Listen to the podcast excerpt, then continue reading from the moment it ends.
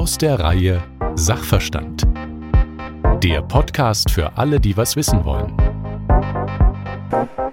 Schönen guten Tag, mein Name ist Jo Schück und ich begrüße Sie und euch ganz herzlich zu Sachverstand. Thema heute Frauen und Fußball. Es ist schon Folge 2.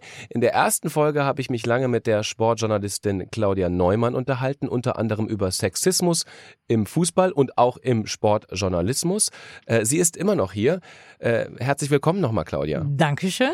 Aber um der quasi noch einen Brandbeschleuniger dazu zu bringen, haben wir zudem eine weitere Gästin. Sie ist eine ehemalige Fußballnationalspielerin, Ex-Pressesprecherin von Eintracht Frankfurt und langjähriges Vorstandsmitglied des Hamburger Sportvereins.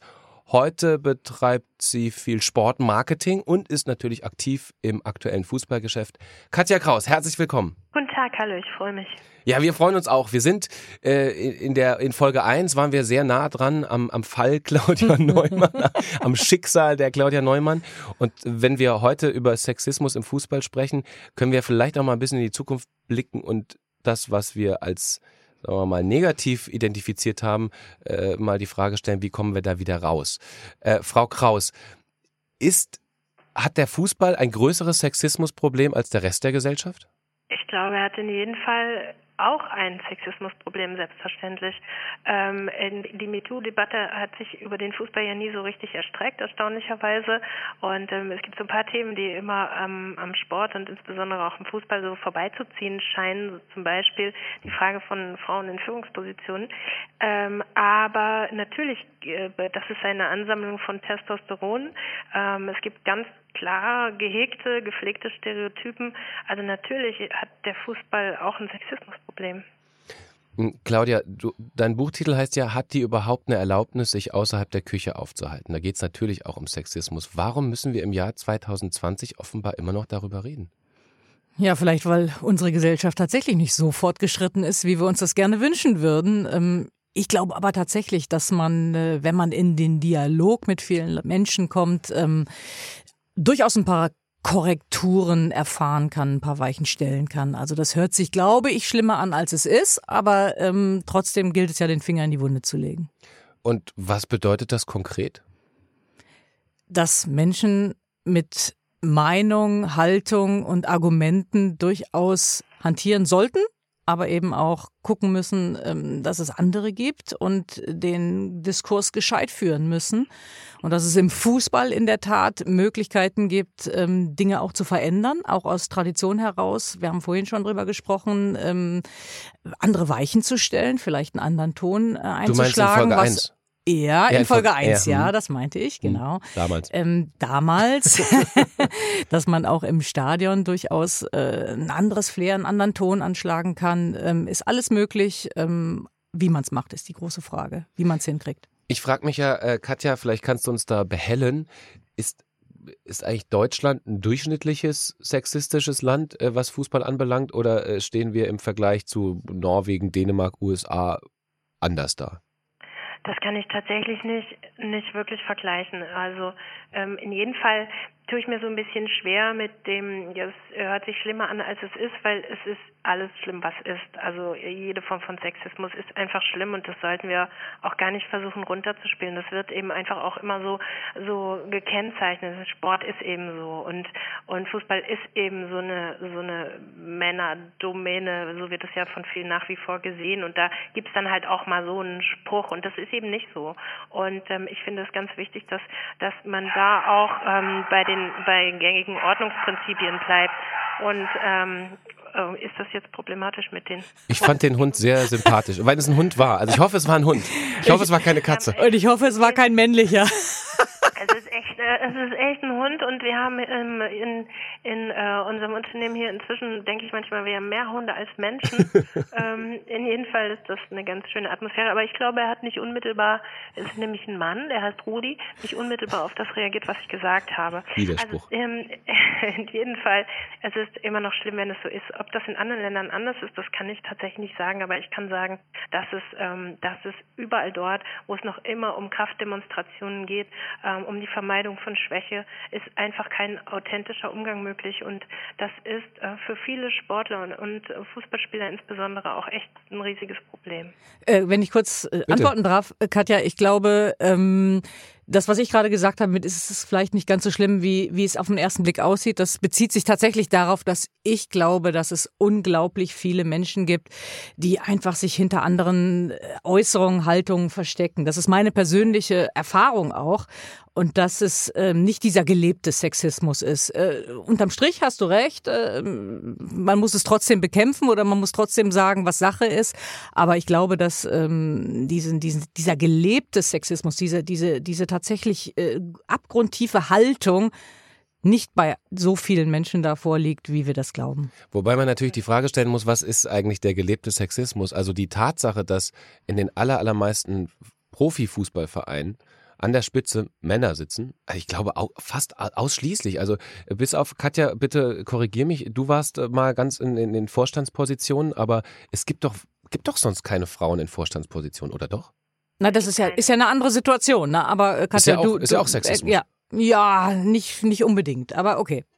Katja. Äh, Katja, du wolltest antworten. Äh, nee, es gibt keine tatsächlich und es, äh, und es gibt auch keinen Grund dafür. Also ich mache das jetzt inzwischen seit acht Jahren nicht mehr und ähm, dass, dass kein, äh, kein Vereinsaufsichtsrat äh, auf die Idee kam, relevante Positionen mit Frauen zu besetzen, das ist, erschließt sich mir einfach nicht in Anbetracht dessen, dass äh, hinlänglich nachgewiesen ist, dass gemischte Teams ökonomisch bessere Ergebnisse erzielen, dass sich das kulturell auswirkt, ähm, dass es eine Menge Gründe gibt, übrigens vor allem auch Gerechtigkeit Sicherheit ist ein ziemlich gutes Argument, ähm, eine Menge Gründe gibt, warum man das anders handhaben sollte. Aber das hat, ist in dem Fußball tatsächlich noch nicht durchgedrungen.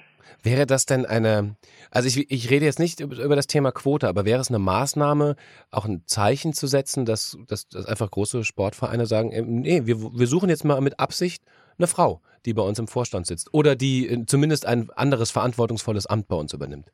Auf jeden Fall. Also ich habe auch überhaupt nichts gegen eine Quote. Ich glaube, überall dort, wo die Dinge nicht intrinsisch passieren, weil es keine Motivation dazu gibt, ähm, helfen einfach Regeln zumindest für eine Zeit, um, um eine Parität herzustellen. Und das wird immer sehr wohlfeil argumentiert mit, mit ähm, es gibt diese Frauen einfach nicht und äh, wir finden keine. Aber natürlich hat der Fußball auch über Jahrzehnte etwas sehr Hermetisches vor sich hergetragen und haben diese, dieses Geschäft immer für sich reklamiert oder das ganze Spiel für sich reklamiert. Und natürlich kommen die Frauen, die ein gewisses Format haben, nicht vorbei und melden sich bei einem Club an und sagen, ich möchte hier gerne Finanzvorstand oder, oder CEO werden. Also wenn man Frauen haben will, muss man sich um Frauen bemühen. Da muss man die Ausstrahlung ändern, da muss man die Suchprozesse ändern, da muss man eine ganze Menge Dinge verändern, weil man einfach davon überzeugt ist. Aber diese Überzeugung besteht im Moment noch nicht. Claudia, Quote? Äh, grundsätzlich eher nein. Ähm, ich finde, Überzeugung ist der bessere Weg, aber ich verstehe, was Katja meint. Ähm, es wird sicherlich nicht aus der Gesellschaft derer kommen, die da ähm, versuchen, ihre Macht zu halten, ihre Plätze nicht räumen zu wollen, ähm, keine, keine, keine offene Art haben, ähm, ähm, Dinge, Dinge anders lösen zu wollen. das ist schwierig, keine Frage. Und wenn ich sage Quote im Allgemeinen eher nein, dann ist das auf alle Bereiche bezogen, dass man an gewissen Stellen möglicherweise mit dem leichten Druck arbeiten müsste. Ähm, das will ich nicht ausschließen, ja. Hat denn die Tatsache, dass die Sportvorstände und auch die, die, sagen wir, die Aushängeschilder der Fußballvereine äh, ausschließlich Männer sind, hat die Einfluss auf das Verhalten von Fans im Stadion? Naja, wie gerade schon gesagt, ich glaube, Ausstrahlung, ähm, dieses gepflegte Testosteron. Also Fußballsport ist maximaler Wettbewerb und ähm, das beginnt in der Kabine und natürlich strahlt es darüber hinaus. Ich glaube nur, wir sind ja und das haben ja auch die Ereignisse der letzten Wochen gezeigt. Wir sind einfach inzwischen in einem Gesam in einer gesamtgesellschaftlichen Situation, in der man anders auf die Dinge gucken muss. Ich fand es schon immer schlimm, wenn Menschen in Fußballstadien beleidigt wurden. Ja. Ähm, es gibt Leute, die denken, das gehört dazu. Ich finde das nicht. Aber ich finde, jetzt sind wir in einer Zeit, in der man noch sehr viel sensibler mit diesen Dingen umgehen muss. Und deshalb geht es auch darum, den eigenen Ton zu verändern, achtsamer zu sein im Umgang. Und ähm, natürlich hat so ein Verein eine andere Ausstrahlung, wenn auch Frauen in relevanten Positionen sind. 100% äh, Zustimmung ähm, finde ich finde ich auch, habe ich auch immer so erlebt, habe ich sogar in jungen Jahren so erlebt, dass ich mit dieser Aggression, mit dieser Aggressivität, mit diesem aggressiven Grundton im Fußballstadion sehr, sehr wenig anfangen kann. Für mich ähm, definiert sich die Faszination dieser Sportart überhaupt nicht über dieses Gegröle, was ja viele ähm, den Leuten glauben machen wollen, dass es äh, ohne, ohne, ohne diese Art von, von Support überhaupt nicht geht und dass die Faszination Fußball dadurch einen riesen äh, Prozentsatz verlieren würde, finde ich überhaupt nicht. Und ich finde auch, dass wir da ganz, ganz eng die Brücke äh, spannen müssen äh, zu, den, zu, den, zu den derzeitigen Zuständen in unserer Gesellschaft und das Miteinander komplett überdenken müssen. Ich kann auch mit äh, Beleidigungen wie Hurensohn auf Transparenten echt nichts anfangen. Vom Fadenkreuz müssen wir gar nicht reden. Ähm, wer so eine Debatte führt, finde ich, verliert alle seine Argumente. Aber was heißt das? Also ähm, Katja, du hast gerade gesagt, du bist, hast vor acht Jahren dein Amt äh, beim HSV war das damals aufgegeben. Äh, Claudia ist immer noch, äh, gilt immer noch als Pionierin im Sportjournalismus nach all den Jahren, was ja einigermaßen absurd ist. Also hat sich denn wirklich gar nichts verändert in den letzten 10, 15 Jahren? Es hat sich eindeutig zu wenig verändert. Also was sich verändert hat, ist, dass, dass Claudia da sein kann und dass es auch äh, gegen diese Proteste wiederum Reaktionen gibt und ähm, und dass wir haben darüber kürzlich diskutiert, Claudia, und dass mhm. ähm, dass eine Menge Moderatorinnen, Kommentatorinnen dazukommen ähm, oder Einzelne. Ähm, also das Bewusstsein, dass Frauen ein Gesicht bekommen im Fußball, ähm, an den Randaspekten zumindest, das scheint da zu sein, aber in den wirklichen Entscheidungspositionen, und das ist über, übrigens etwas, da dürfen wir uns Gesamtgesellschaft einfach nicht, nicht, nicht täuschen lassen. Es geht darum, wo werden eigentlich die Entscheidungen getroffen? Und da ist der, der Anteil von Frauen immer noch viel, viel, viel zu gering. Und ja, um die Frage konkret zu beantworten, da ist in den letzten Jahren nichts passiert. Und wer müsste was tun? Also äh, Druck gesellschaftlich, eine Seite. Sollte da die Politik eingreifen? Die hat ja zumindest auch was mit Sport zu tun im weitesten Sinne.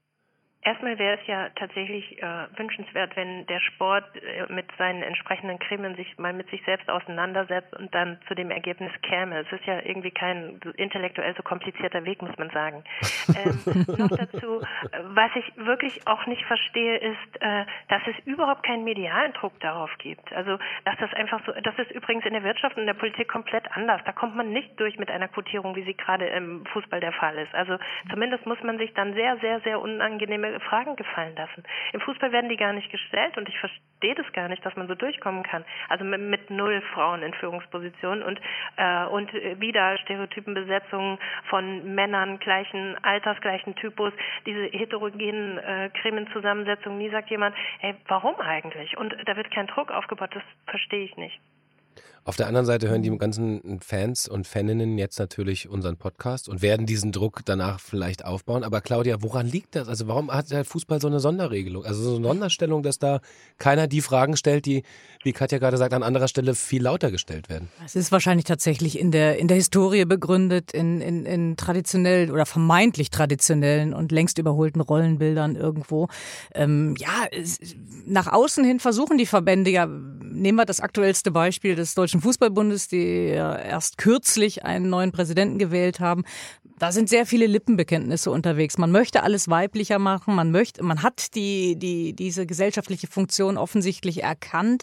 Aber wie das passiert, ist alles noch so unkonkret, so wenig ähm, tatsächlich mit Inhalt gefüllt, äh, dass da in der Tat dann äh, Katja mit ihren, mit ihren Aussagen da Druck zu machen, sicherlich nicht falsch liegt, gar keine Frage. Na, man muss auch ein bisschen aufpassen, weil das heißt ja dann in gesellschaftlicher mm, Hierarchie, also ähm, wir haben wichtigere Themen gerade als, als Sport.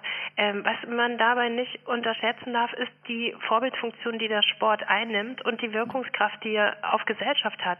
Also weibliche Vorbilder in relevanten Positionen im Sport hätten eine enorme Signalwirkung auch, auch nach außen und ähm, diese Möglichkeit, dass einfach alles sein kann, das den Leuten immer wieder zu zeigen, das halte ich für ganz wesentlich. Und um zu den Fans nochmal was zu sagen, ich äh, höre auch dieses Argument immer wieder, wenn es darum geht, äh, ist eigentlich eine Frau als, als Vorstandsvorsitzende beim Fußballverein vorstellbar, dann heißt das immer, die Fans sind nicht so weit und das, äh, das kann man den Fans nicht zumuten. Das halte ich für eine absolute Schutzbehauptung. Ich glaube, die Fans sind viel, viel weiter und äh, ich habe tatsächlich die Hoffnung, dass irgendwann mal auch aus dieser Reihe dann tatsächlich, wie du es gerade gesagt hast, der Druck aufgebaut wird.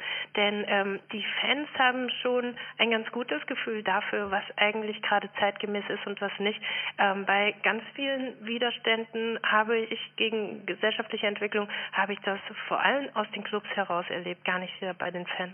Das liegt natürlich daran, dass ähm, um auch da, sagen wir mal, ein bisschen einseitig zu formulieren, die, die, die alten Männer weiter an ihren Machttöpfen äh, hängen und natürlich da nicht weggezogen werden ja. wollen. Also das können ja, das ist ja, geht ja inzwischen so weit, dass die Leute, die vielleicht nicht Fußball-Fan-Fan sind, sondern Fußball-Sympathisant, sage ich mal, vielleicht nicht diejenigen, die ständig ins, äh, ins Fußballstadion rennen, aber sich mäßig interessieren für den Sport, dass die sagen, das verleidet es mir immer mehr, wenn ich sehe, dass da teilweise rassistische Äußerungen und teilweise kriminelle Taten zwar mehr oder weniger geahndet werden, aber im Endeffekt geht dann alles weiter wie, wie bisher.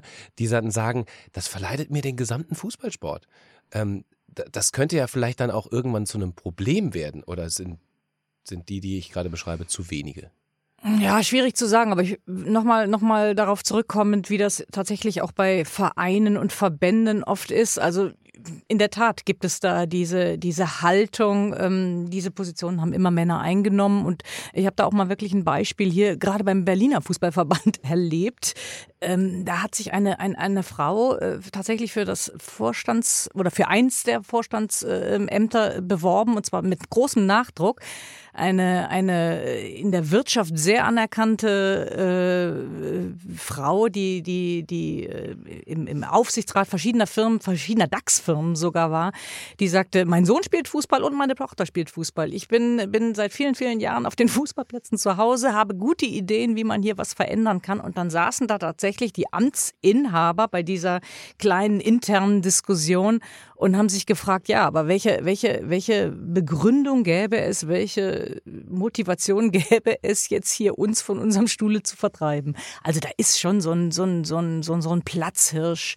Ähm, ähm, Bewusstsein da und äh, da will keiner sein Amt aufgeben, tatsächlich. Das man muss ja auch klar sagen, es gibt nur sehr wenige dieser Jobs, also sind äh, die sind sehr handverlesen und ähm, natürlich gibt es sehr viele Fußballspieler, die nach der unmittelbaren Karriere in mhm. ein Berufsleben übergehen. Die haben aber dann den Höhepunkt ihrer Erwerbstätigkeit eigentlich schon gehabt und noch eine Menge Leben vor sich und die können nicht alle TV-Kommentatoren und Spielerberater werden.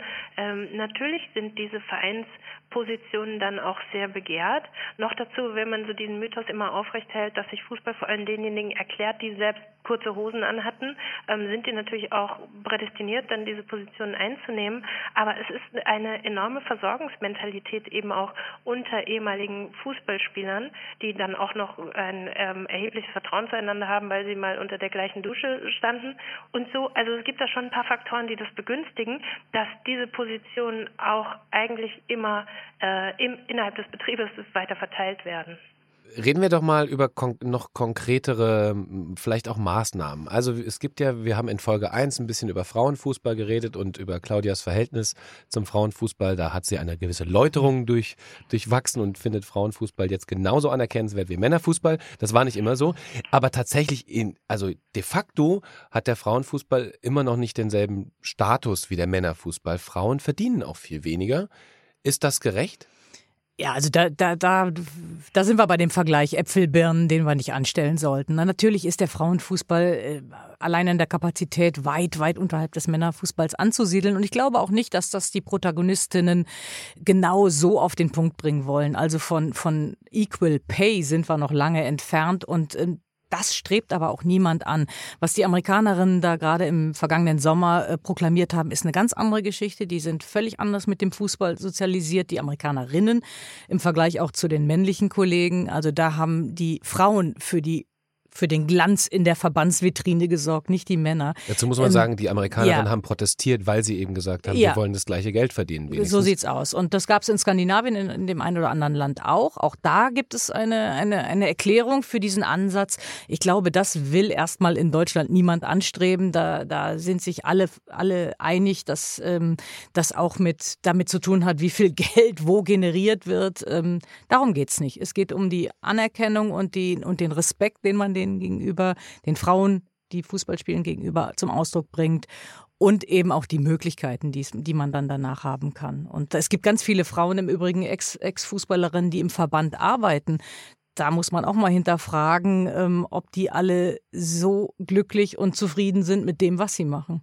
Obwohl du jetzt Norwegen, Dänemark, USA angesprochen hast, also du sagst, das würde in Deutschland niemand wollen, aber das Argument jetzt auch in Skandinavien war ja, naja, irgendwo müssen wir ja mal anfangen. Wenn wir jetzt zumindest sagen, wie Gehälter zumindest in die Nähe voneinander zu bringen. Da haben ja sogar die Männer dann gesagt, äh, wir geben was ab, weil wir das auch so sehen. Ihr sollt, warum solltet ihr so viel weniger verdienen, obwohl ihr den gleichen Job macht, im Grunde? Dann könnte man ja sagen, damit geht's ja mal los. Vielleicht einfach, um dann im Nachgang eine größere gesellschaftliche Akzeptanz zu erzeugen. Ja, aber ich glaube, dieser, diese, dieses Bild stimmt einfach nicht. Also das Gehalt wird ja in erster Linie von den Vereinen gezahlt. Hier geht's aber um die Prämien in der Nationalmannschaft.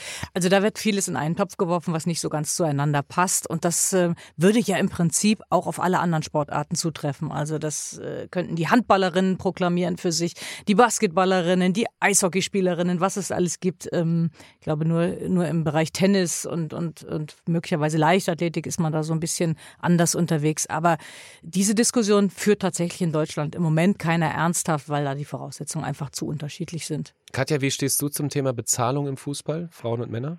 Na, erstmal ist das natürlich, äh, folgt das ähm, wirtschaftlichen Grundsätzen und das gibt einfach einen Markt. Ähm, mhm. Was Claudia gerade gesagt hat, ist völlig richtig. Ich äh, finde natürlich müssen die Vereine das Geld erwirtschaften, dass sie dann an Gehälter ausschütten können, ähm, so wie das im Männerfußball auch ist. Ähm, auf der anderen Seite finde ich, ist in einen erheblichen Unterschied, wie Verbände das handhaben mhm. und wie sie mit Siegprämien umgehen und wie sie äh, Titel gewichten. Und ähm, da finde ich, gibt es überhaupt keinen Grund für, für Ungleichgewicht. Also das, das ist zum Beispiel Beispiel wieder eine Regulierungsmöglichkeit, äh, die die Verbände leichterdings für sich in Anspruch nehmen können. Kannst du das nochmal genauer erklären? Was konkret meinst du? Was könnte die, könnten die Verbände machen? Na, die Prämien für, für ähm, Titel könnten genauso gestaltet sein wie bei den Männern natürlich. Also der gleiche Titel. Ähm, also wenn ich Weltmeister ähm, bin, ob ich Mann oder Frau bin, habe ich dieselbe Prämie bekommen. Äh, genau. Wäre das eine Lösung, Gangart, mit der du zurechtkommst? Oder, oder das widerspricht ja auch dem Markt so ein bisschen, weil natürlich ja, Frauenfußball gucken weniger, Sponsorengelder ja. sind weniger da und so wäre natürlich eine Herangehensweise. Darauf wird, werden die verantwortlichen äh, Kollegen beim DFB natürlich da äh, auch darauf antworten, ähm, dass die Gelder in erster Linie aus der Männer-A-Nationalmannschaft generiert werden und dass der Frauenfußball so oder so ein Zuschussgeschäft ist. Ähm, ich finde, dass man für, für, für beide Herangehensweisen Argumente finden kann. Ähm, es geht immer um, die Art und Weise, wie ich meinen, meine Anerkennung, meine, meine, meinen Respekt für Leistung ausdrücke. Ich glaube nicht, dass man es immer nur am Geld festmachen kann. Werden wahrscheinlich manche Spielerinnen anders sehen die sagen, ich arbeite genauso viel, ich habe genauso viel Trainings, ich muss ständig. Ja, genauso viel ist es nicht. Das, das, das, da gibt's schon immer noch Unterschiede. Ähm, aber was sie leisten, ist natürlich in der Tat herausragend, weil sie eben neben dem Fußball ja auch noch entweder einem Beruf nachgehen oder, oder in der Ausbildung sind, studieren, andere Dinge machen. Das ist, ist natürlich heraushebenswert, gar keine Frage. Aber nochmal, das würde ja nicht nur für den Fußball dann gelten, das könnten alle Sportarten für sich reklamieren. Jetzt haben wir über Verbände gesprochen, wir haben auch ein bisschen über Fans gesprochen. Über Sponsoren haben wir noch nicht gesprochen. Katja, du äh, kennst dich ja in allen Welten aus. Ähm, Sportmarketing ist dir durchaus ein Begriff. Welche Verantwortung haben die Sponsoren deiner Meinung nach? Natürlich haben sie auch äh, eine Verantwortung, weil sie, weil sie für sich selbst entscheiden, äh, was ihre Kommunikation, was sie in den Mittelpunkt ihrer Kommunikation stellen. Ähm, sie haben natürlich die Möglichkeit, auch entsprechende Haltung einzufordern, gerade wenn sie Sponsoren eines Verbandes sind. Wie geht man mit Equality um?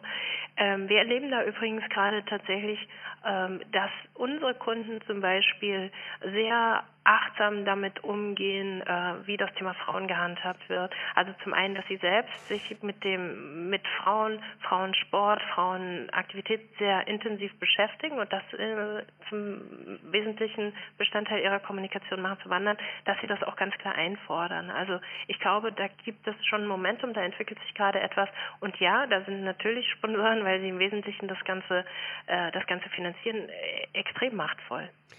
Tun die das denn, die Sponsoren, von denen du gerade spruchst, aus einer inneren Überzeugung der Gleichstellung oder aus Angst vor Shitstorms? Ach, äh, frag mich mal nach inneren Überzeugungen. Ähm, äh, das ist. Äh, Wenn es um Geld schwer. geht, zumal. Ja. Ja, also es gibt ja nichts, was mich ähm, mehr interessiert als die Motive von Menschen, ähm, bestimmte Dinge zu tun oder nicht. In dem Fall kann ich das nicht in jedem Fall sagen. Ganz klar gibt es ein Momentum, gibt es eine Entwicklung.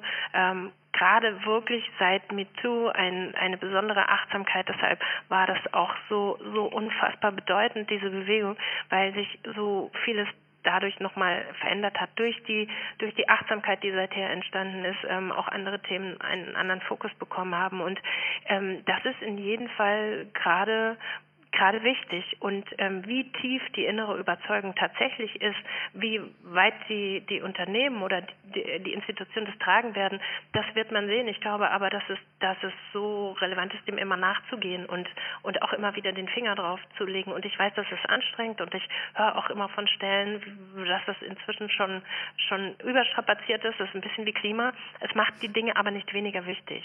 Und ähm, ich glaube, je selbstverständlicher man Gleichheit Zeit lebt, desto weniger anstrengend ist es auch. Darf ich auch noch Bitte, mal ganz, unbedingt. Äh, Stichwort Momentum. Ich glaube auch, dass ähm, in diesen Zeiten gerade erkannt worden ist, was äh, Sport in der Tat ähm, an Strahlkraft für gesellschaftliche, rele gesellschaftsrelevante Themen haben kann. Ganz äh, speziell natürlich der Fußball. Und das haben dann auch wiederum viele Macher erkannt, dass man das über Frauen ganz gut transportieren kann. Äh, so zum Beispiel mit, mit, mit, mit dieser Motivation sind auch Gespräche gelaufen, dass sich äh, Fußballclubs zusammentun. In dem Fall ist es äh, Frankfurt, wo der Frauenfußballclub 1. FFC Frankfurt in Zukunft jetzt mit unter Eintracht Frankfurt firmieren wird. Also die beiden Vereine haben sich zusammengetan, auch weil man weiß, dass man die aktuellen Gesellschaftsthemen sehr gut über Frauen transportieren kann. Und das ist zumindest mal ein Ansatz und auch eine gute, gute Möglichkeit, wie ich finde. Stichwort, Stichwort Frankfurt. Katja, da hast du ja auch deine Erfahrungen als äh, Pressesprecherin. Und da hast du mal gesagt, äh, es war gar nicht so sehr im Verein, dass dir Diskriminierung entgegenschwappte, sondern auf Pressekonferenzen von Journalistenkollegen. Stimmt das? Am Anfang war das, äh, war das ganz klar so, ja. Also in beim Verein ähm, ja, da, da habe ich eigentlich keine Ressentiments bekommen. Auch nicht so viel äh, Unterstützung damals, weil der Verein sehr mit sich selbst beschäftigt war. Der ist gerade in die Bundesliga wieder aufgestiegen. Die wirtschaftliche Situation war schwierig. Äh, die Kinder haben ihre Sparschweine geschickt und mh, das damalige Präsidium hat auch sehr viel mit sich selbst zu tun gehabt. Also ich kam dahin und ähm, und war dann erstmal relativ allein mit all dem, was so was so zu bewältigen war. Und ähm, die Reaktion von Journalisten waren waren wirklich sehr ablehnend ablehnend. Und das war eigentlich der unmittelbarste Widerstand, den ich erfahren habe. Auf der einen Seite, weil diese Position neu eingerichtet wurde und weil es eine Menge Aspiranten gab, äh, die das gerne selbst gemacht hätten oder denen das auch irgendwie irgendwann mal auf dem Weg für, für eine positive Geschichte versprochen worden war. Mhm. Ähm, mhm. Und ähm, aber auch grundsätzlich, ich war damals sehr jung, ich war äh, 25, 26, kam von der Uni, ich ähm, ich hatte mit Eintracht Frankfurt bis dahin, bis dahin relativ wenig zu tun und äh, deshalb gab es offensichtlich eine Menge Gründe, warum man das für keine gute Idee halten sollte damals. Mehrfache Diskriminierungsgruppen hast du da äh, vereint in deiner Person. Ähm, was heißt denn das? Also woran, woran hast du es gespürt, dass du da Ressentiments äh, erfahren musstest? Naja, also das hatte bestimmt auch damit zu tun, dass ich wirklich jung war und das gibt ja eine, einen unglaublichen Gewinn durch Unbekümmertheit. Also ich habe erstmal so ein paar Sachen gemacht, von denen ich heute mit der Erfahrung meines Berufsweges äh, deutlich zögerlicher mindestens wäre. Also ich habe erstmal ähm, erstmal, weil wir kein Geld hatten, so das Catering bei den Pressekonferenzen gestrichen. War schon nicht so gut als Bei äh, Journalisten das umsonst Essen streichen, das gibt's doch nicht. Genau. Und dann habe ich gedacht, puh, dieses Logo irgendwie äh, ist auch nicht mehr so richtig zeitgemäß. Ähm, und dann gehe ich doch mal ins Stadtarchiv und schaue, ähm, ob es nicht irgendwann mal in der Geschichte was Besseres gab. Und ähm, habe dann irgendwie ein neues Logo eingeführt und so ein Vereinslied, das übrigens im Herzen von Europa wird heute noch gespielt. Aber ähm, als ich das irgendwann mal aus dem Stadtarchiv ausgegraben habe, haben die Leute gedacht, äh, das ist also jetzt spätestens jetzt müsste ich meinen Job wieder abgeben. ähm, und so Sachen, die man dann halt so macht, das war das eine. Aber, ähm, aber das andere war tatsächlich, dass, ähm, dass über alles, was ich tat, plötzlich, also ich war selbst eine Figur, also der Pressesprecher ist normalerweise nicht Gegenstand der Berichterstattung, mhm. ähm, aber ich schon, also wenn ich einen Fehler in einer Pressemitteilung hatte, was tatsächlich auch nicht vorkommen sollte, war glaube ich auch nicht so oft, aber ähm, aber dann hatte ich einen Kommentar in der FAZ plötzlich darin. Mhm. Ähm, das, also meine Fehler wurden wurden sehr seismografisch beobachtet und auch kommentiert und ähm, das war schon ungewöhnlich. Also diese diese Ablehnung und die Thematisierung der Tatsache, ob ich diesem Job gewachsen sei als Frau, ähm, das war am Anfang ziemlich massiv. Dazu muss man natürlich sagen, dass das auch noch die Anfangszeit überhaupt der Medienabteilung, der professionellen Medienabteilung bei den Clubs war. Ähm, das war noch nicht äh, gang und gäbe, dass jeder Verein damals äh, da sehr professionell aufgestellt war. Und ja, das kann ich mir sehr gut vorstellen, dass der eine oder andere da gegenüber ähm, am, am Podium saß und sagt, oh, den Job hätte ich auch ganz gern gehabt. Was will die denn da? Das ist, das ist tatsächlich äh, in dieser Zeit noch extremer gewesen. Und ähm, wer das zum ersten Mal macht oder als erste dann mal macht. Ähm, ich glaube, Katja, du warst da auch die erste in diesem, in diesem Berufsfeld bei den Profiklubs. Ähm, kriegt dann die ganze Bandbreite ab. Ja, und dass du aber im Herzen Europas, ähm, dass das auf deinem Mist gewachsen ist, äh, das kannst du dir jetzt aber ans Revers heften, weil äh, 50.000 singen das jedes Heimspiel voller Imbrunst. Und ich glaube, ja, und ich glaube, das weiß niemand. Da haben wir jetzt aber was Neues erfahren. Das wusste ich auch nicht. Wofür so ein Podcast gut ist. Glück, dass wir, dass wir damals ein 100-jähriges Jubiläum haben und es gab dann so ein paar ja. Sachen, die äh, möglich waren anlässlich dieses Jubiläums. Also wenn ich mir vorstelle, ich hätte später äh, beim HSV mal versucht, äh, mich farblich ähm, oder gegenständlich mit der Raute auseinanderzusetzen. ähm, ich glaube, dann äh, wäre ich äh, nicht fast neun Jahre in diesem Job gewesen. ähm, jetzt seid ihr beide bewiesenermaßen Pionierinnen auf dem, auf dem Gebiet, in unterschiedlichen Segmenten natürlich. Ähm, würdet ihr denn obwohl du, muss man sagen, Katja, einen eher pessimistischen Blick gerade äh, insgesamt auf den Fußball geworfen hast, würdest du denn jungen Frauen raten, in dieses Feld zu gehen und sich da durchzubeißen, weil sie werden sich noch durchbeißen müssen aktuell?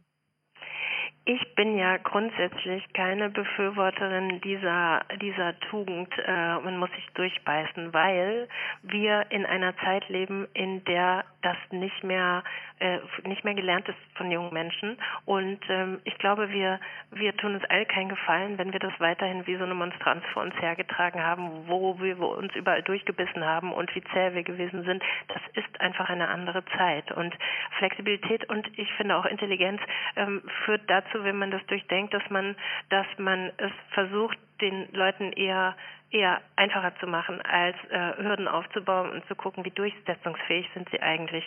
Ähm, ich glaube unbedingt, dass Frauen in den Fußball gehen sollten, weil es total spannend ist, mindestens mal für eine Zeit, ähm, sich in diesem Berufsfeld äh, auszuprobieren, weil es unglaublich emotional ist, weil es weil es alles, was diese enorme Aufmerksamkeit genießt, einen Teil schult, den man in anderen Bereichen vielleicht nicht so mitbekommt, nämlich was, was diese, diese Öffentlichkeit und die Reflexhaftigkeit im Umgang damit so bewirkt. Also es ist schon ein ganz spannendes Experimentier- und Lernfeld. Ich habe das geliebt, das für eine wesentliche Zeit meines Lebens zu machen.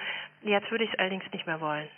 Das passt im Übrigen genau ja. auch zu meiner Haltung zu sagen, ähm, nein, ähm, die Motivation kam ja in meinem Fall aus mir selbst heraus und ich habe das für selbstverständlich empfunden, weil eben meine Sozialisierung mit dem Fußball für mich so natürlich war. Dieses, dieses sich recht zu fertigen oder, oder, oder, oder äh, das zu hinterfragen und zu begründen und zu argumentieren, das kam ja erst tatsächlich jetzt in, in, in, in viel späterer Zeit, in, in, in jüngerer Zeit jetzt, was, was, was den heutigen Tag betrifft. Und das ist tatsächlich eigentlich nicht nötig, finde ich auch. Ich äh, stimme zu, die Tätigkeit des Durchbeißens ist nicht unbedingt eine wünschenswerte Tätigkeit, aber ihr beide seid ja nun auch äh, Beispiel dafür, dass man mit gewissen Widerständen als Frau zu kämpfen hatte und wahrscheinlich in Teilen heute auch noch hat. Und Claudia, dein, dein Beispiel ist ja auch eines, da werden wahrscheinlich manche, die vielleicht nicht ganz so locker mit Anfeindungen äh, umgehen hätten können, vielleicht sagen, ja, ich finde das super spannend, ich würde gerne den Job von Claudia Neumann machen, aber dann in der Öffentlichkeit dann vielleicht äh, so einen Batzen Kritik abkriegen, ah, dann lieber nicht. Was würdest du diesen Menschen antworten? Ja, das muss jeder tatsächlich für sich selbst entscheiden. Also ich äh, habe auch das kenne auch das Beispiel von Männern, die sagen, okay, bis hierhin und nicht weiter. Da gibt es auch rote Linien. Also beispielsweise, ähm, wenn aufgrund von irgendwelchen Hasskommentaren im Netz die Kinder in der Schule gemobbt werden, das wäre für mich auch eine absolut rote Linie. Und dann muss man sich äh, tatsächlich äh, fragen, äh, ist es das wert? Ähm, das finde ich völlig legitim. Ähm, in meinem Fall verläuft es aber relativ harmlos, wie ich finde. Und es bezieht sich tatsächlich nur auf diese anonyme stellvertretende Frau an dieser Stelle. Und da sage ich mir, lasse ich mir den Spaß an der Sache nicht nehmen und hoffe tatsächlich irgendwann auf Besserung, ähm, zumindest dann für die nachfolgenden Generationen. Ich habe Katja Zucken gehört, genau. Ja, du bist so tapfer tatsächlich. Ich finde das ganz eindrucksvoll, dass du immer sagst, ähm, das ist eigentlich schon okay und gar nicht so schlimm. Ich finde das schon schlimm und ich finde das beachtlich, wie du damit umgehst und ähm, ich finde das aber nicht selbstverständlich und ich glaube auch tatsächlich, was ich gerade schon gesagt habe, das ist nicht mehr, also du bist einen anderen Weg gegangen und weißt weil deine innere Leidenschaft so stark war, geht man dann über die Dinge weg und dann denkt man, es gehört dazu. Ähm, als ich zum ersten Mal gefragt wurde, ob ich Sexismus in meiner Karriere erlebt habe, habe ich spontan auch gesagt, nein. Und dann habe ich angefangen, mal drüber nachzudenken. Und dann hörte ich gar nicht mehr auf, aufzuschreiben. Aber natürlich ähm, nimmt man die Dinge dann so selbstverständlich, weil wir genau das so vor uns hertragen. Dieses, man muss sich durchsetzen und Widerstände machen irgendwie stärker und wie auch immer. Ähm, ich glaube, da müssen wir einfach umdenken. Und ähm, das ist übrigens auch bei Frauen ein großes Problem. Wenn sie in entscheidende Positionen sind, sind sie ganz oft einen wirklich schweren Weg gegangen dahin. Und deshalb haben sie auch oft die Attitüde, äh, die anderen müssen es auch haben. Aber ich glaube, was wir wirklich erreichen können, wenn wir in Entscheidungspositionen sind, ähm, dann ist es die Möglichkeit, anderen den Weg zu ebnen. Und die müssen erstellen, zeigen ihre Qualität nicht vor allem dadurch, dass sie es schaffen, auch in die Spitze zu kommen, sondern Qualitäten zeigen sie durch andere Dinge. Und deshalb sollten wir es ihnen möglichst leicht machen und nicht auch noch zusätzlich schwer. Zustimmung, ja. Du, du hörst uns nicken. Wir stimmen zu und ich glaube, das ist auch ein äh, wunderbarer Schlusskommentar, denn er macht das Thema am Ende löchrig offen, sage ich mal. Also wir haben hier eine Klammer gefunden und ähm, wir haben festgestellt, das Thema Sexismus gerade im Fußball, äh, in vielen anderen Sportarten auch, aber gerade im Fußball ist noch ein sehr, sehr pressierliches. Da gibt es noch einen weiten Weg zu gehen. Ähm, wir haben, sagen wir mal, alle Akteure angesprochen. Alle Akteure sind auch aufgerufen, äh, dafür einzustehen, dass Gleichstellung auch im Fußball eine größere Rolle spielen darf in Zukunft. Vielen, vielen Dank äh, dafür, dass ihr Einblicke in euer Leben, in eure Karrieren gegeben habt. Ich bin mir sicher, der eine oder die andere wird jetzt sagen, ja, das ist spannend, da kann ich was mitnehmen. So ist die große Hoffnung und deswegen sage ich nochmal Danke, Katja und danke, Claudia Neumann. Sehr gerne und ich danke auch. War mir eine Freude. Mir auch. Katja, schöne Grüße. Das war Sachverstand. Bis zur nächsten Folge. Danke. Tschüss. Tschüss.